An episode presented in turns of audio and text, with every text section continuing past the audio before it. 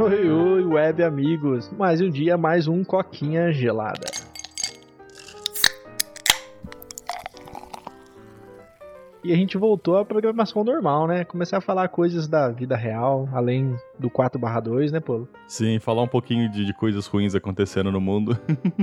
É, eu senti falta, sinceramente. Vou ser bem sincero. É gostoso falar do grupo, da gente, de nós mesmos, de experiências, mas falar mal dos outros também parece tão legal, né? É, e lentamente esse podcast está se transformando numa terapia pra gente, né? É só, tipo, reclamar de coisas. É verdade. E as pessoas estão escutando e curtindo. Isso que é legal. Então as pessoas estão no mesmo barco que a gente.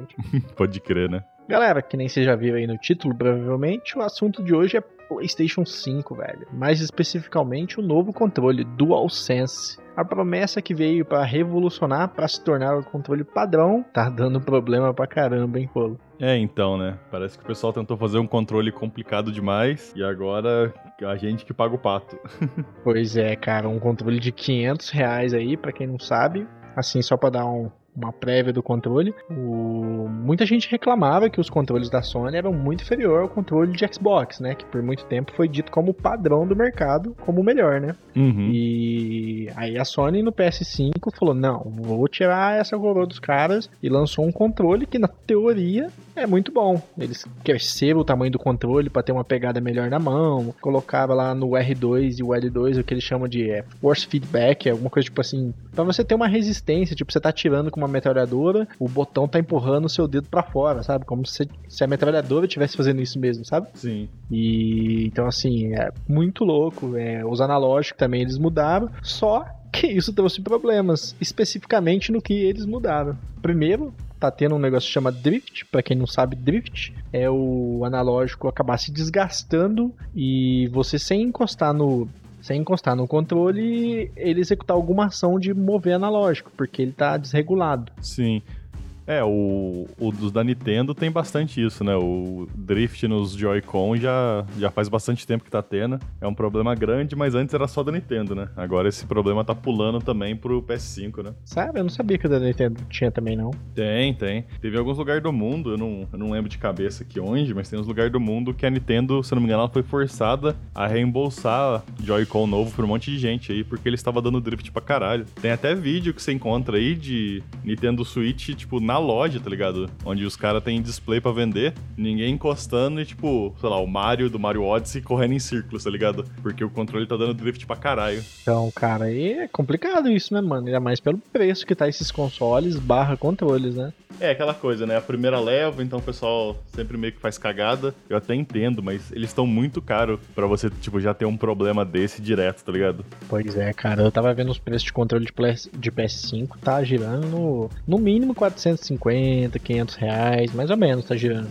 E não é muito legal você comprar um controle, segundo o site que chama iFixit, ele tem uma vida útil de 400 horas, né? Dependendo do tanto que você joga, isso não dá nem dois meses, cara. É, então. Esse iFixit é, é foda, cara. Ele, o site dos caras é da hora. Eles mostram.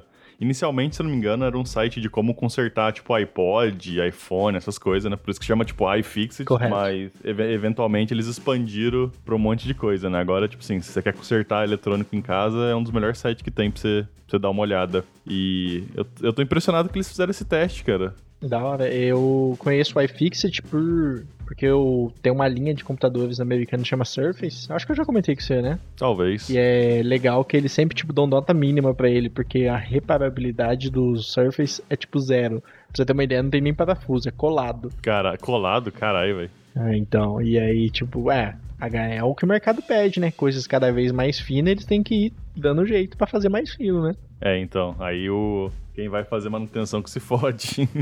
Exatamente.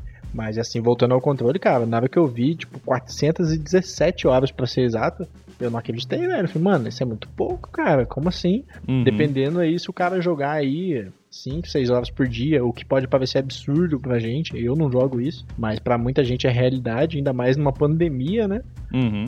É, especialmente quem, tipo, quem é streamer, youtuber, quem trabalha com isso, é fácil você jogar mais que isso até. É, exatamente, cara. E assim, soma isso ao BO que eu comentei com você, né? Que é o.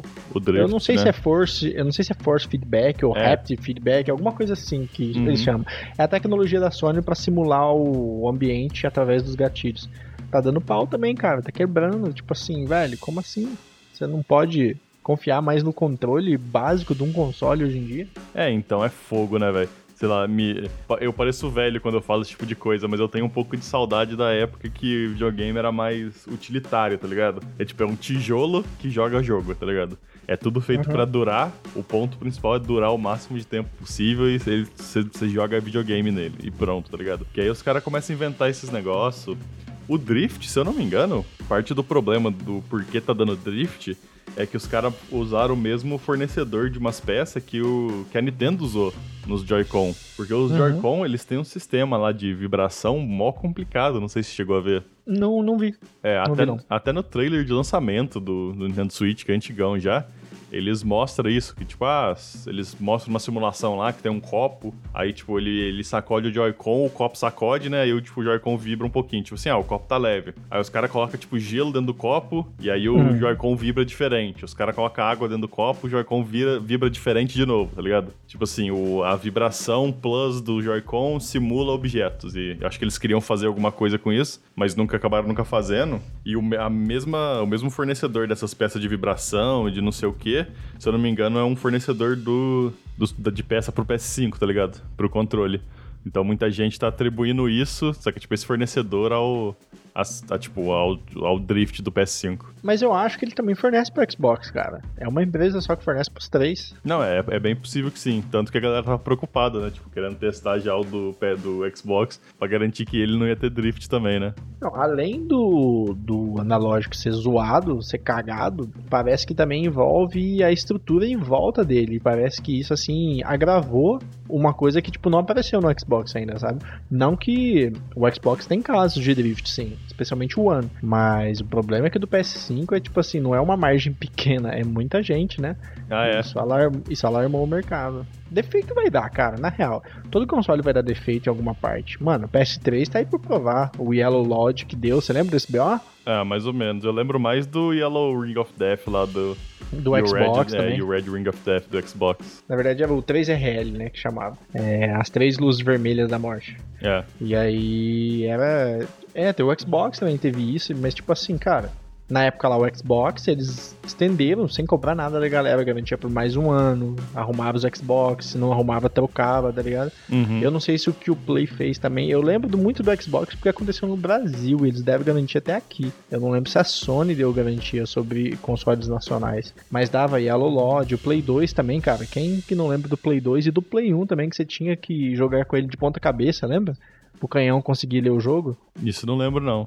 Eu tive o, o, PS1 que eu tive era aquele mini, que, tipo, a maioria dos problemas foi resolvido. Não, o PS1 que dava mais nesse BO mesmo também, cara. Você tinha que jogar com ele de ponta cabeça, senão o jogo não lia.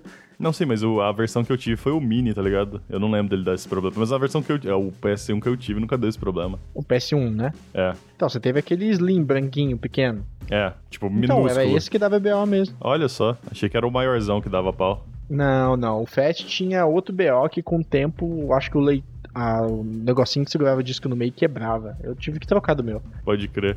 É, não, sim, videogame sempre dá problema, né? O problema é, é, tipo, a margem exorbitante de preço, tipo, subindo toda vez. E parece que tá dando mais problema, né? Parece que, tipo assim, tá virando item de, de luxo, videogame agora. Tem todas essas coisas, todas essas frescuras que meio que não serve para nada. Todo, conecta na internet, faz isso, faz aquilo, dá pra você assistir coisa, dá pra você fazer isso, dá pra você controlar sua casa com o PS5 hoje. E aí você vai jogar e, tipo assim, ah, você pode jogar 400 horas aí, depois você se fode. Acho que o BO é o seguinte, por exemplo, ó, eu vejo muito na época do PS1, eu comparo muito PS1, PS2 e PS3. Quando o PS1 foi lançado, você já tinha PCs muito mais fortes que o PS1. Então, assim, tanto que o PS1 não tinha nem ventilador para refrigerar o console, velho. Uhum. Ele era silencioso. PS2 era mais silencioso, mas já colocava um coolerzinho ali. Tipo assim, os consoles tiveram que dar saltos muito grandes em relação à potência para entregar, tipo assim, o máximo possível é, numa embalagem mais barata possível, tá ligado? Uhum. Foi o que aconteceu, cara, nessa geração. Olha o trambolho que é o Xbox Series X, olha o trambolho que é o PlayStation 5, velho. É, tamanho dos hit sync que, ele tem, que eles têm, né? É, eles estão entregando muito, cara. E você olha, você compara PS2, PS3, PS4, PS5, velho. Tá cada vez maior, cada vez mais hit sync, cada vez entregando mais potência, cada vez trabalhando mais no limite, entendeu? Uhum.